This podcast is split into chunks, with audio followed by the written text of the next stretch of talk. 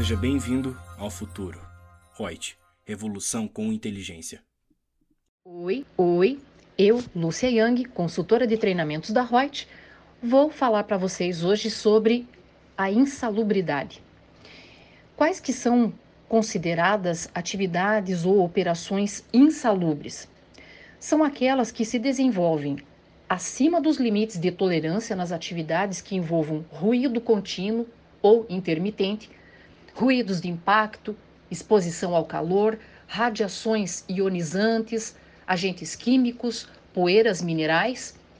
Também nas atividades sobre condições hiperbáricas, agentes químicos específicos, agentes biológicos e nas atividades de radiações não ionizantes, de vibrações, de frio, de umidade, comprovados através de laudo de inspeção do local de trabalho.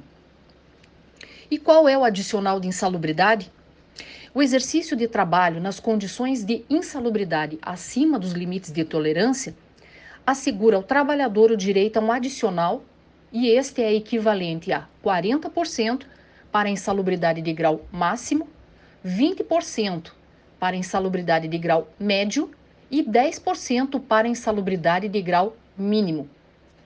A legislação determinava que o adicional de insalubridade deveria incidir sobre o salário mínimo vigente.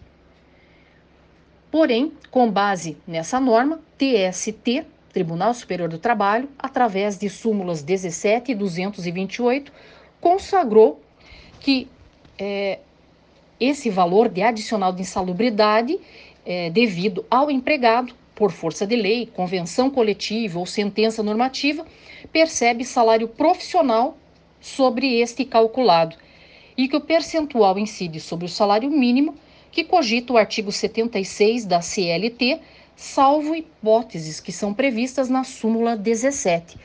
No entanto, o TST cancelou a súmula 17 e alterou a redação da súmula 228, em virtude da edição pelo STF da súmula vinculante número 4, que veda a utilização de salário mínimo como indexador de base de cálculo de vantagem de servidor público ou de empregado e torna, dessa forma, inconstitucional o artigo 192 da CLT. Por sua vez, com a modificação dada pelo TST, a redação da súmula 228 passou a ser a seguinte: a partir de 9 de maio de 2008, a data da publicação da súmula vinculante 4 do Supremo Tribunal Federal, o adicional de insalubridade será calculado sobre o salário básico, salvo critério mais vantajoso fixado em instrumento coletivo. Aí, ali em meados de abril de 2018, o STF cassou a súmula 228 do TST e estipulou ali o salário básico do trabalhador como base de cálculo do adicional de insalubridade, considerando que o Poder Judiciário não pode estabelecer novos parâmetros para a base de cálculo do adicional. E que até que seja superada a tal inconstitucionalidade do artigo 192 da CLT, por meio de lei ou convenção coletiva, a parcela deve continuar a ser calculada com base no salário mínimo então, dessa forma, encontra-se suspensa a decisão liminar a eficácia daquela súmula 228 do TST. Espero que tenham gostado da informação. Fiquem ligados que vem mais informações por aí. Até a próxima. Gostou do nosso podcast? Acesse youtube.com/royts_aí e assista a versão em vídeo. Deixe seu like, compartilhe com seus amigos e se inscreva no nosso canal.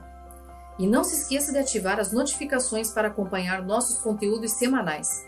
Aproveite! Até mais!